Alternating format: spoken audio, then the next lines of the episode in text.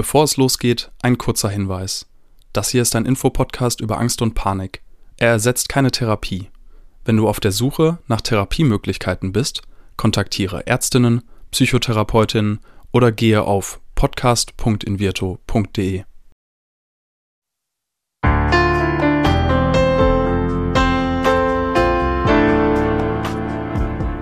Herzlich willkommen bei Keine Panik, dem Angstpodcast von Invirto. Angst gehört zu den häufigsten psychischen Erkrankungen, ist jedoch immer noch ein Tabuthema. Damit soll aber Schluss sein. Und damit die Themen Angst und Panik enttabuisiert werden, sprechen wir in diesem Podcast mit Psychologinnen, Betroffenen und anderen Experten über Ängste, psychische Gesundheit und allem, was dazugehört. In Deutschland sind mehr als zwei Millionen Menschen von einer sozialen Phobie betroffen und haben in bestimmten Situationen Angst, sich zu blamieren.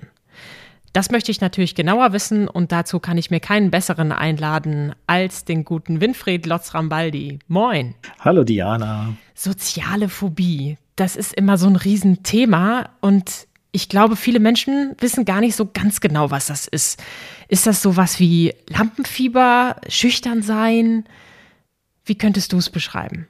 Ja, das ist ein schüchtern sein oder ähm, in sozialen Situationen, äh, die die meisten Menschen eigentlich ganz gut ähm, aushalten und, und, und durchstehen.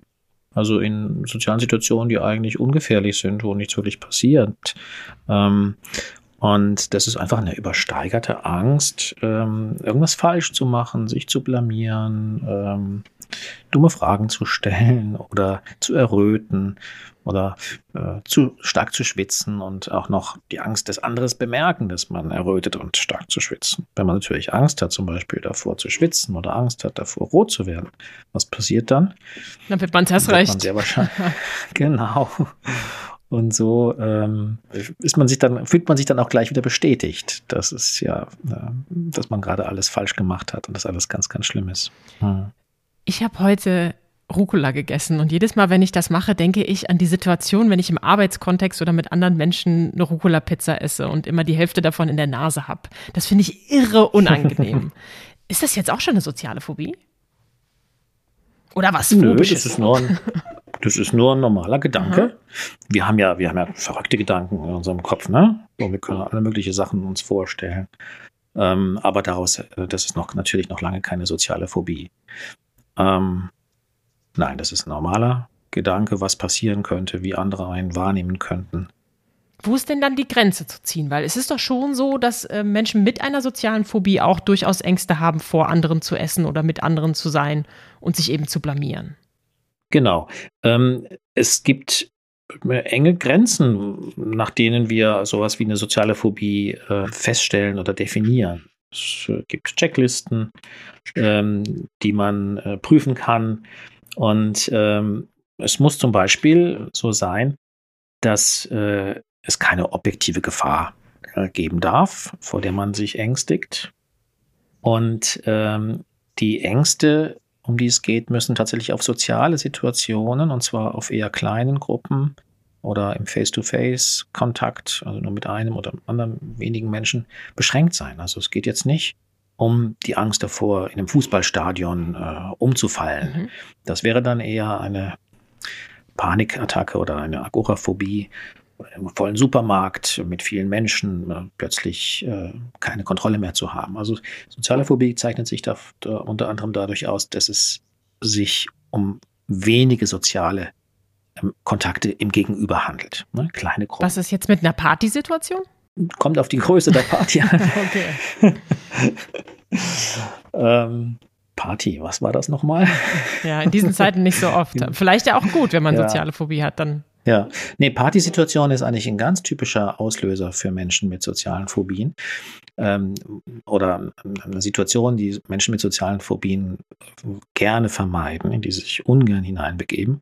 Und das ist eigentlich das nächste wichtige Kriterium, dass ein großer Drang da sein muss, die entsprechenden Situationen zu vermeiden. Hohes Maß an Vermeidung zeichnet die soziale Phobie aus. Mhm. Das ist natürlich dann auch wieder blöd, weil vermutlich ist man ja nicht der Mensch, der alleine auf der Couch sitzen möchte, oder? Also wir reden ja jetzt im März 2021 in Zeiten von Corona und es ist so, dass Menschen mit einer sozialen Phobie zum Beispiel jetzt in diesen Corona-Zeiten eher weniger leiden unter Corona, mhm. weil sie sich sagen, ach, jetzt ist, jetzt muss ich ja nicht raus, jetzt muss ich niemandem begegnen, jetzt darf ich vermeiden. Es wird sogar, es wird sogar angeordnet, es wird empfohlen, dass man keine sozialen Kontakte hat. Ähm, Stärkt das dann die soziale Phobie nicht sogar noch? Weil man sich ja total dran gewöhnt. Ja, leider. Ja, ja. Jede Art von Vermeidung stärkt äh, das Phobische oder die, die, die, die Phobie, also die Angst. Mhm. Du hast vorhin von diesen Errötungsmomenten gesprochen. Und dann gibt es ja diese Menschen, ich liebe das ja äh, zu präsentieren. Ne? Als Moderatorin wäre das auch blöd, wenn nicht, aber es gibt ja viele Menschen, mhm. die finden das ganz furchtbar. Nicht alle von denen haben jetzt irgendwie riesige Ängste, aber viele finden es erstmal unangenehm. Mhm. Und dann gibt es Menschen, die kriegen aber auch immer so wirklich so rote Nervositätsflecken. Hat das auch schon wieder was mit der Sozialphobie zu tun oder ist das wieder eine andere Angst?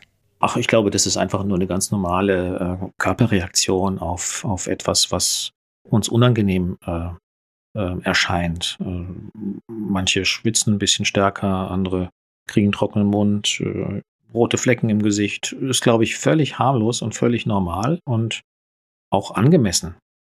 Problem wird äh, daraus ähm, oder kann daraus entstehen, wenn, wenn du dich so sehr darauf ja, fixierst, fokussierst, es schon annimmst, dass du erröten wirst und quasi nur darauf wartest, dass du errötest und das als Zeichen interpretierst, dass alles ganz, ganz schlimm ist und alle Leute dich komisch finden und dich anstarren und du deswegen vielleicht gar nicht erst weggehst. Ist das generell bei Angststörungen so, dass Menschen, die davon betroffen sind, besonders auf die Symptome achten?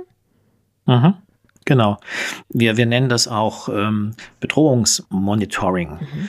Das heißt, wir checken uh, unser Umfeld ab, unsere Umgebung. Guckt, guckt er mich komisch an? Erkennt er, dass ich jetzt unsicher bin? Weiß er, dass ich ängstlich bin? Der weiß sicher, dass ich ganz doof bin, so, ne? Oder Bedrohungsmonitoring auf unsere eigenen Körper bezogen. Also, dass wir schauen, ähm, dass wir sehr darauf achten, ob wir, ob wir zittern, ob wir schwitzen, wie unsere Stimme ist und so weiter. Das geht so weit, dass Menschen mit einer sozialen Phobie auch dazu neigen, genau diese Zeichen, auf die sie da achten, zu vermeiden, in dem Sinne, dass sie Frauen vielleicht häufiger, dass sie sich schminken im Gesicht, damit mm, rote Stellen oder ein Erröten weniger stark äh, auffällt. Oder dass man vermeidet, äh, T-Shirts oder Hemden zu tragen, äh, bei denen man äh, Schweiß unter den Achseln sieht. Dass, dass jemand dann vielleicht ein Jackett immer trägt. Das klingt ja auch wie dieses. Wäre ganz typisch. Wie dieses andere große Wort mit K äh, nach Kontrolle. Als ob ich kontrollieren könnte, wann ich Angst habe oder wie diese Situation verläuft. Das geht ja leider mit dieser Kontrolle oft nach hinten los. Wie ist deine Erfahrung? Ähm, naja, ein Stück weit Kontrolle hat man ja. Ne? Mhm. Also du kannst dann schon vermeiden, äh, äh, ob man die äh, Schweißflecken unter der Achsel sieht, wenn du jemand, wenn du, wenn du irgendwas drüber trägst. Ne? Also ein Stück weit gibt es dir ja auch recht. Es hat schon auch, hm, es funktioniert an der Stelle ja auch ein Stückchen. Ähm, aber letztlich weiter gedacht oder länger gedacht, würde ich sagen, gibt man damit ja eher der Angst die Kontrolle. Mhm. Also man bestimmt ja quasi hm, die Angst als die Chefin, die jetzt befiehlt, du musst ein Jackett tragen, du musst dich jetzt schminken, du darfst dieses oder jenes nicht tun, du darfst jenem oder dem nicht begegnen, du darfst das und das in der Öffentlichkeit nicht machen, du darfst nicht essen, weil du Angst hast, vielleicht du könntest rülpsen oder man könnte deine Kaugeräusche äh, hören oder du könntest Entschuldigung, furzen. damit, damit gibt man ja der Angst die Kontrolle über sein Leben und das schränkt dann äh, tatsächlich ähm, den Aktionsradius ein, das Leben ein und ja, die Freiheit und Lebensfreude. Bleiben wir mal bei den Schweißflecken. Wenn wir mhm. jetzt auf den Sommer zusteuern und es schön warm draußen ist und ich Angst vor den Schweißflecken habe, dann kann ich ja mir noch mehr anziehen und eben nicht die schöne Sonne genießen und wirke ja erst recht komisch, wenn ich plötzlich mit so einem dicken Pullover durch die brühende Hitze gehe. Ja, das ist tatsächlich so, ähm, dass äh, Patientinnen oder Patienten gar nicht bewusst ist, dass sie durch den Versuch, nicht aufzufallen, eigentlich gerade besonders auffallen. Hm. Vielleicht klären wir auch noch mal den Begriff. Du hast vorhin schon eingegrenzt, äh, es geht um soziale Kontexte, ne, soziale Phobie. Aha. Wo kommt denn dieser Begriff Phobie genau her? Den gibt es ja auch noch mit anderen Ängsten, Spinnenphobie zum Beispiel. Genau. Phobie, äh, da steckt das Wort oder es kommt aus dem griechischen Phobos, Angst. Ähm, ich hatte nie Griechisch in der Schule, das ist alles nur angelesen. Ähm, und ähm, das beschreibt eine Gruppe von, von Ängsten, die ähm, eng umschrieben ist. Also es gibt eigentlich fast nichts, vor dem man nicht Angst haben kann im Sinne einer Phobie. Es gibt äh, ganz, ganz viele verschiedene isolierte, spezifische Phobien vor Hunden, vor großer Höhe, vor offenen Plätzen, äh, äh, vor anderen Menschen. Also man kann fast jedes äh, Ding oder jede Situation kann man hinten noch das Wörtchen Phobie dranhängen und dann hat man, dann hat man eine isolierte Phobie. Das ist also gar nicht so selten, dass Menschen solche Phobien haben. Die gute Nachricht ist, äh, wenn man nur vor, weiß ich nicht, Hühnern Angst hat, dann beeinträchtigt das einen im Allgemeinen nicht so sehr im Leben. Man kann das wunderbar vermeiden. Oder Flugangst, Flugphobie. Mhm. Wenn man nicht gerade Pilot werden möchte oder ähm, Flugbegleiter ähm, oder vor Corona ständig durch die Welt chatten wollte, dann ist das gar nicht so schlimm im Alltag. Ne? Also eine eng umschriebene Phobie schränkt die Menschen in aller Regel gar nicht so sehr ein. Die soziale Phobie ist ein bisschen ähm, anders, weil Menschen gibt es eben Viel. ganz, ganz viele und denen begegnet man im normalen Leben eben ganz häufig. Mhm. Heißt das, soziale Phobie ist diese Angst vor Menschen, wie du es gerade gesagt hast? Nicht Angst vor Menschen ähm, im engeren Sinne, so dass in dem Sinne, dass man, dass man denkt, der andere tut einem was. Mhm. Der andere überfällt einen oder möchte einem was Böses, äh, schadet einem. Nein, es ist die Angst, in Situationen mit anderen Menschen sich unangemessen zu verhalten. Letztlich ist es die Angst vor sich selbst. Ich habe Angst, dass ich mich unangemessen verhalte. Kann man als Außenstehender da was machen, wenn ich weiß, jemand hat eine soziale Phobie und hat jetzt Angst, dass ich ihn oder sie bewerte, wenn wir zusammen was essen, wenn wir zusammen irgendwo hingehen? Ist das hilfreich, wenn ich das dann auch noch adressiere oder soll ich lieber einfach was anderes machen? Soll ich ablenken? Das kann ich so, glaube ich, gar nicht äh, pauschal beantworten. Ähm, es gibt, äh, mir fällt was anderes ein dazu. Darf ich das sagen? Klar, ja. Auch wenn ich nicht auf deine Frage richtig antworte. Ähm, es gibt die ähm, Therapieansätze, die arbeiten im Grunde mit so einem ähnlichen paradoxen Ansatz, zu sagen, ich mache genau das, wovor ich eigentlich Angst habe. Also ich versuche jetzt mal ganz stark zu schwitzen, ich versuche jetzt mal irgendwie was, was Komisches zu machen in der Öffentlichkeit. Ähm, ich versuche mich mal zu blamieren. Und dann schaue ich mal, was passiert. Passiert wirklich das, was ich annehme, dass ich, dass alle Leute mich angucken, dass äh, ich äh, ja völlig unten durch bin, dass mich hinterher niemand mehr als Freund haben möchte. Und wenn man das macht in der Therapie, äh, dann berichten die Patienten tatsächlich hinterher, das hat keiner gemerkt. Mhm. Ich bin mit einer roten Perücke durch die Fußgängerzone und keiner hat mich angeguckt. Mhm. Also es ist gar nicht so schlimm, offensichtlich. Das ist ja mhm. auch was, was wir allgemein als Menschen manchmal merken können, dass wir zum Beispiel, hatte ich das jetzt äh, vor zwei Tagen erst, ich habe ähm, tatsächlich so eine kleine Oberlippenbehaarung. Das finde ich irre unangenehm. Und ich sage es jetzt einfach hier im Podcast. Und ich lasse mir diese Haare entfernen. Und jetzt ist aber gerade eine Pause da und man soll sich halt kurz vorher, oder ich rede mir ein, dass ich die Haare zwischendrin wachsen lasse, damit sie besser weggelasert werden. Und ich bin spazieren gegangen mit einer Freundin und hatte die ganze Zeit das Gefühl, die guckt dahin. Und hinterher habe ich es mal gesagt und sie hat gesagt, nee, ist mir gar nicht aufgefallen.